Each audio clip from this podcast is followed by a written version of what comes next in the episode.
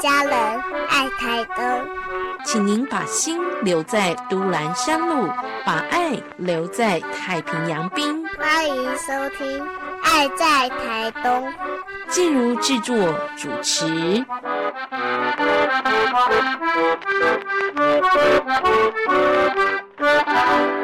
我姓钟哦，我叫钟慧君，然后我是道地的成功人，就是我阿公那一代，呃，就带着我十岁的爸爸到这里来，那时候应应该已经是八十年前的事。然后我又在成功镇结婚生小孩，然后生了我的女儿芦苇，所以我们已经是第四代人，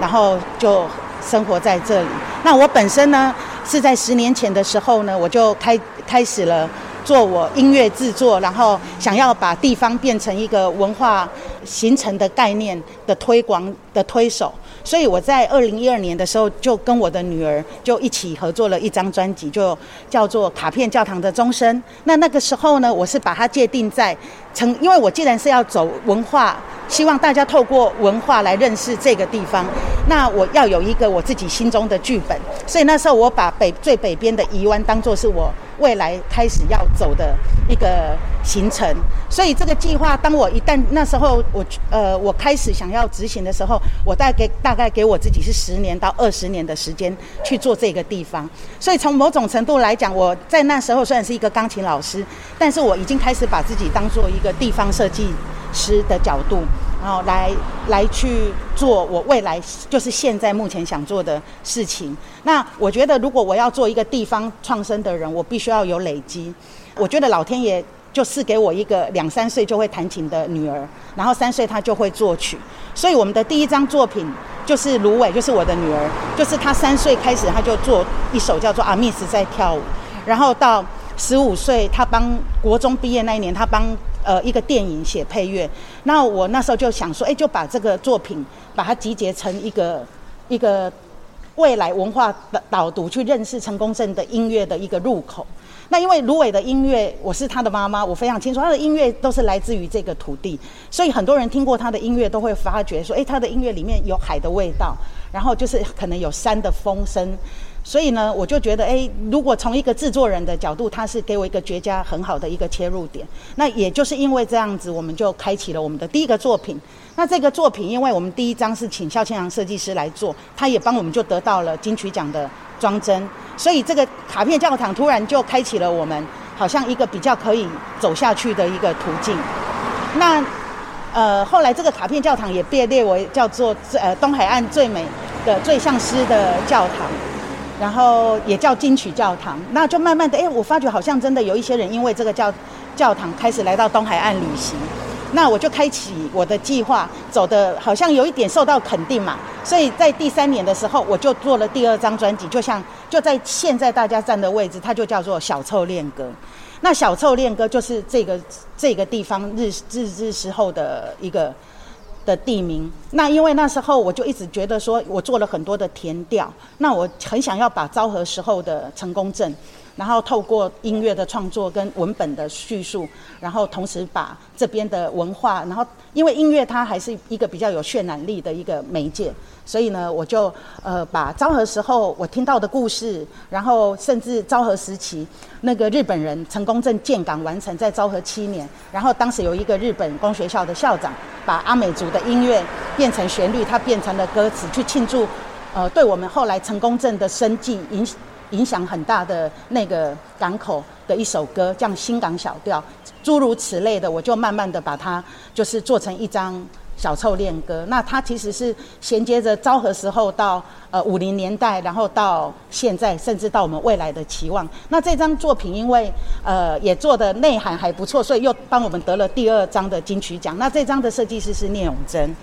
然后就接续就第三张，就我就想说，按照我的计划到。呃，成功镇，呃，我就觉得那个慢慢把游客再带来成功镇。我在我妈妈六七年前过世的时候，我发觉我爸爸在曾经在一九六二到一九六五写了三百多封的情书给他。然后呢，我就跟我的女儿，那时候她还在奥地利念书，然后我们就慢慢的把这些内容，然后这里面有记录的很多我不知道成功镇呃的一些景象，包括他的坐过什么金马号的车啊，到屏东去，甚至我爸爸那时候，因为他的职业是一个政工所的超路员，所以那时候他有写到一段说：“亲爱的云，我妈妈叫月云，我我今天来忠孝里换发身份证，然后呢，我到一座香火鼎盛的庙宇求我们的婚姻，然后希望以后未来我们的孩子都很聪明、很可爱。”其实他爸爸讲的，其实也就是这个小臭港的这这座妈祖庙。所以其实我阅读着他的过去的情书，还有跟妈妈的那种，包括说他会去海边买那个鱼，然后炒鱼松寄给妈妈，变成情书的概概念。啊，我就把这些味道、成功镇的气味，然后把它做成一张专辑，就叫做《秋月云小姐收》。那也想要利用说，哎，小镇的爱情故事，然后去告诉更多人属于成功镇曾经在五零年代怎么样的一个生活模样。那这个故事因为里面有我爸爸的妇科的情书，然后就刚好被奥美看到，所以现在如果大家知道上那个华康字体，那时候他正在帮华康找一个造字的新题材。后来发觉我们秋月允小姐说，不论是从题材跟音乐，或者是爸爸的字体，都非常符合他们想要。造字的条件，后来他们就一直很很有耐心的一直跟我接触，然后我也跟很多造字师不断的这样子沟通。后来呢，在现在已经他就变成了一个可以对我来讲，为什么我愿意答应他们这个合作案？是我觉得爸爸透过这个字，透过数位典藏，他的字跟故事就永远可以被留下来。所以我们现在在华康字体上有一个爱情体，大家可以去追溯那个故事，就可以看到它源自于成功镇中国徽。好，然后他的二女儿帮他做了一张专辑，就是这个就是我，还有中国会就是我爸爸。好，那所以这张专辑也因为这样子露出。那奥美在当初跟我谈这个条件的时候，他说他愿意帮，他愿意帮我成功镇做一件我最想要为成功镇做的事。那我就那时候，因为我真的真的很想要让大家透过文化跟音乐来认识成功，我就说希望透过你们强强势的那种媒体的力量。然后看可不可以创造一个活动，让很多人愿意来走进成功镇。因为在那个时候，在五六年前，很多人他是他他他以为成功镇等于三仙台，那我就会觉得这样很可惜。要不然就是吃完海鲜他就离开，没有人愿意在这个地方多多停留。那他们就很聪明的，就在那个想了，我觉得他们这个议题很好，他们就想了很久，他们就在找了一个成功镇还蛮隐晦的一个长堤上面，就放了一个爱情油桶。他不让游客那么容易找到这个油桶，然后呢，他就在一开始前半年，他就是让每个人可以呃对成功镇写他心里想要讲的故事。那在这个时候，我们就把这个爱情广义变成对土地或对人、对事情、对自己的爱，就是你任何想对成功写你的心中对成功的定义之类的，你都可以去投注在这个油桶里面。那这个活动的确就创造了还蛮多年轻人的关注。然后他们还很聪明的在那个台东找一个顶顶东客运，就是半年后就要，呃，就是要报废的的那个客运，因为他们就不用还原。然后他就把这些每个人投稿对成功、对自己、对生命、对爱情的定义，他们把这些就是集结成册之后，把每一个他们觉得有意思的字句，就把它输出贴满了成那个那那辆台东开往成功的公车。所以每个人，我有搭过，就是每个人那在那个半年当中，我只要一上车，我就可以看到每个人说：“哎，往成功，成功是什么？”然后。呃，例如说你的爱情，你对爱成功的定义是什么？然后你觉得你的人生最渴望是什么？就你就看到每个人都很可爱的那种渴望，然后他就是一个往成功开往成功的车，然后在东海岸，结果这个案子结果有还入选了日本的一个设计的一个奖项，这是后来他们告他们就觉得这个故事跟地方结合，然后有协助到地方，而且是用没有很高的成本，然后就用故事的感动力就。很成功的创造了这个议题，所以我们就觉得，哎，我又好像又成往我要的目标又成功了一点。然后直到第四章，就是芦苇在奥地利的最后第七年的时候，他的教授就说，他没有听过这么好听的巴哈。就是芦苇是主修大键琴，那他的教授其实是一个七八十岁在欧洲在奥地利非常权威的一个管风琴演奏家。结果他是主动帮芦苇就录了两张巴哈的大键琴。然后他的原因，他说他给我的理由，他说他没有听过这么好听，每一首歌都像天使在唱歌。所以芦苇的这张专辑其实是巴哈的曲子，然后在欧洲有发行。那那时候呢，我我们就一直跟设计师在想说，为什么一个欧洲人对于他们非常经典的作品会会青睐于一个就是来台湾来自东方的小孩？这有点不可思议。就好像说欧洲人很很会唱歌仔戏，然后唱的还比台湾人好，有有点那种那种感觉，就落落差还蛮大，就是那种冲突还蛮大的。然后后来呢，我们就跟设计师何嘉欣就想说，其实因为他觉得芦苇的音乐，他他这样一直听，他觉得就是很像我们看到的海面那种细细的光线，亮亮的。然后他会他我们可能觉得说。芦苇如此特别，他在转译别人的欧洲的音乐作品，也可以得到这么大的一个肯定，应该是源自于说这个家乡给他从小的那种启发跟养分，包括大海，他真的是很喜欢海。那所以呢，我们就决定把这张专辑呢，就作为去感谢母土，感谢这块土地，也感谢他的母亲，就是说觉得我一路这样子陪着他成长。所以大家可以看到，那个《海光之声》这张专辑，它的那个封面就是一个原住民的一个女性，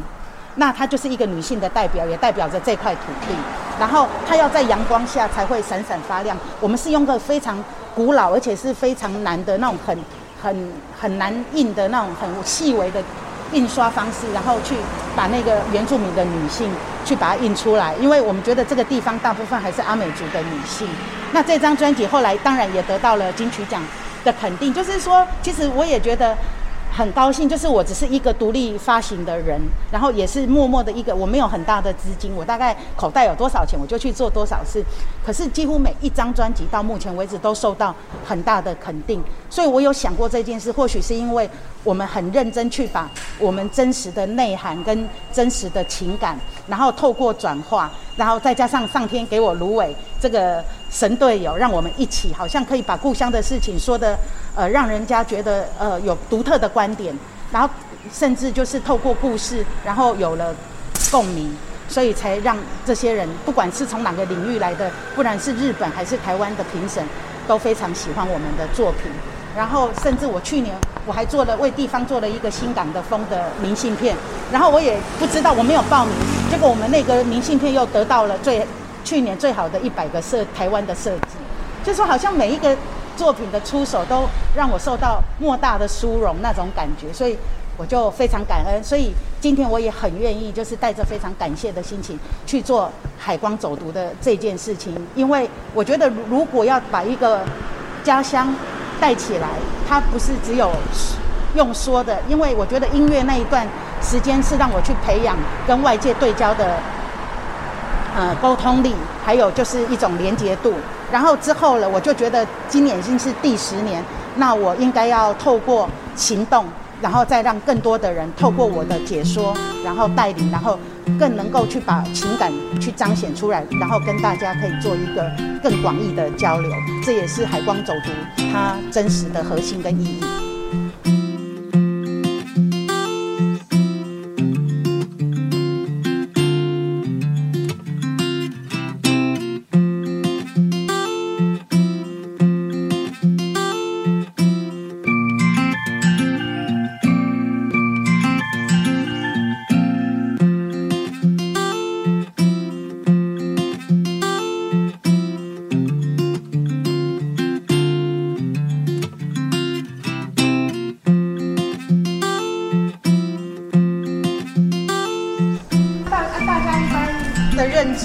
说，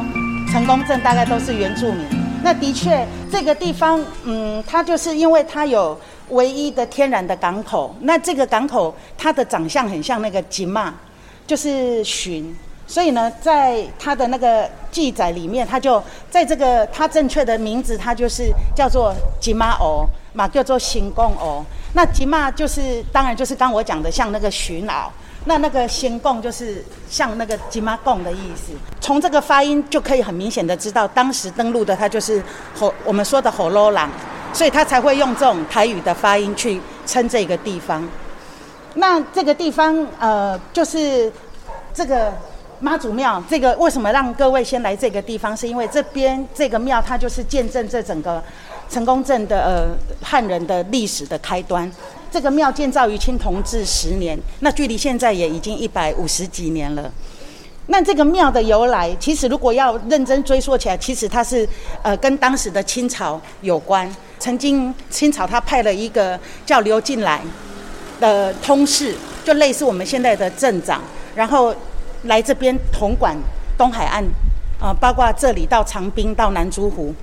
那他是这个这尊妈祖庙，他那时候是从鹿港请过来的。那流进来，他一路他是走八通关下来。那因为当时会害怕鬼怪啊，或者是瘴疠之气之类的，所以他们都会先请一个，就是那个佛佛像，就是护身带着他走下来。这个通事流进来呢，他下来的时候，他下下呃落下的东海岸的第一个落点其实是南竹湖。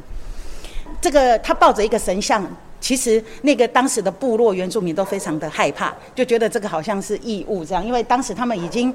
呃，慢慢去信仰基督教。这时候呢，还好，呃，南竹湖有一个叫陈珠的平埔族的女士，就帮这个刘进来去告诉大家去做沟通，就说不用害怕，呃，这个也不会进入到我们的村庄之类的，就是帮他做很好的沟通跟疏通。后来这个陈珠女士就变成了刘进来的太太。然后后来清朝他有派那个官舍，所以他们就带着这个妈祖，后来就一起搬到这现在目前的所在地，就是城广澳。那在日治时代，后来他因为他有一个小港口，日本人喜欢把小港口叫做 Kominado，所以后来这边也叫做小臭。那这个地方大概就是一个这样子的历史演变。那虽然这个地方看起来不是很大，但是它有很多很特别的线索。都可以去告诉大家，曾经东海岸风华的历史哦，包括我们的那个右端有一个目前整个东海岸最老的国小，那它叫做忠孝国小。最早的时候，清朝的时候，它是一个叫做国语传习所，就是教那个就是日本人那个讲国语，当时就是日语。那后来呃到日本人接手之后，他们那个我们的教育有改革，什么六年制啊、几年制，它又变成了城广澳公学校。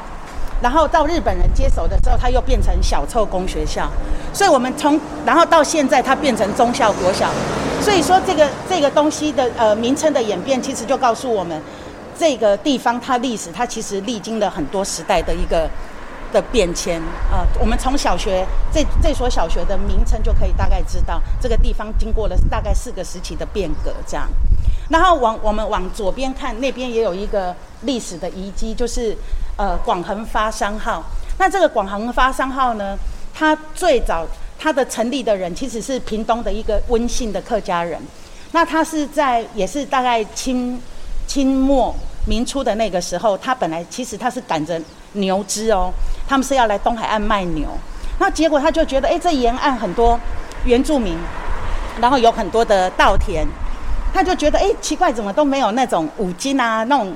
人工雷产啊的那些工具，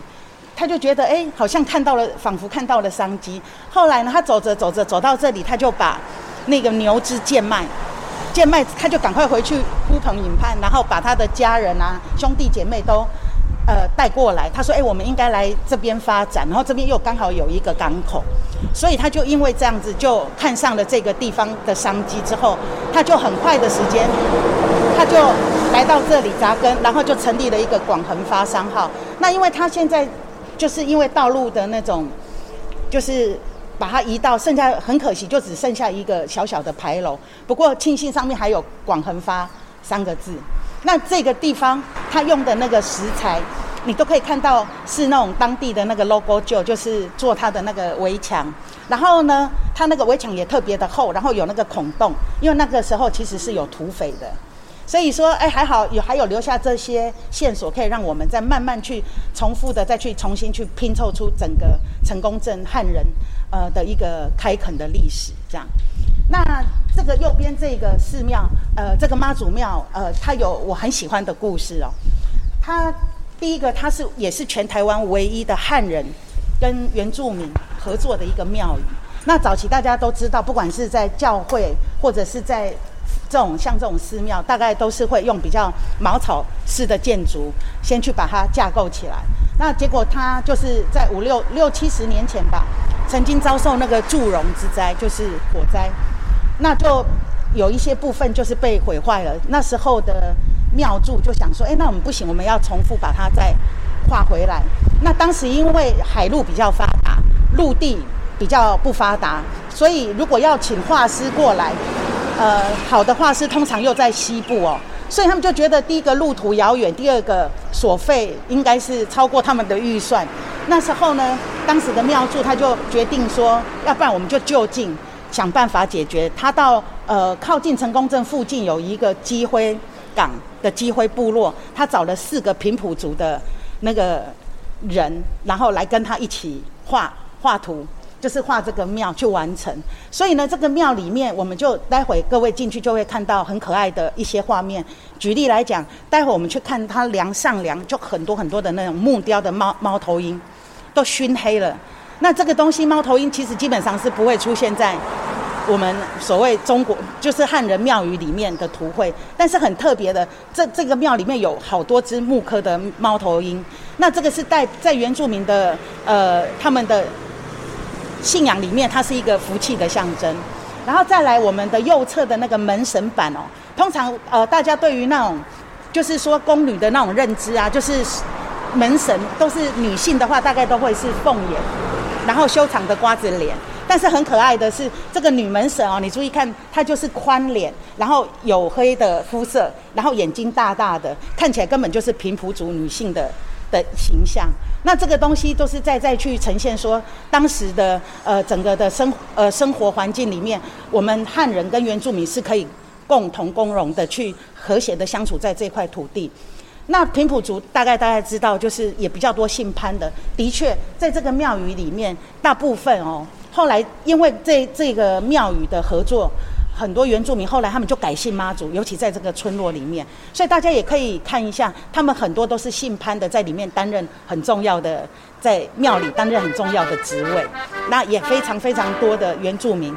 反而信了妈祖，就是从这边开始。那我觉得这个都是见证很这个这方土地很特别的一种文化，留在太平洋滨。欢迎收听《爱在台东》。静茹制作主持。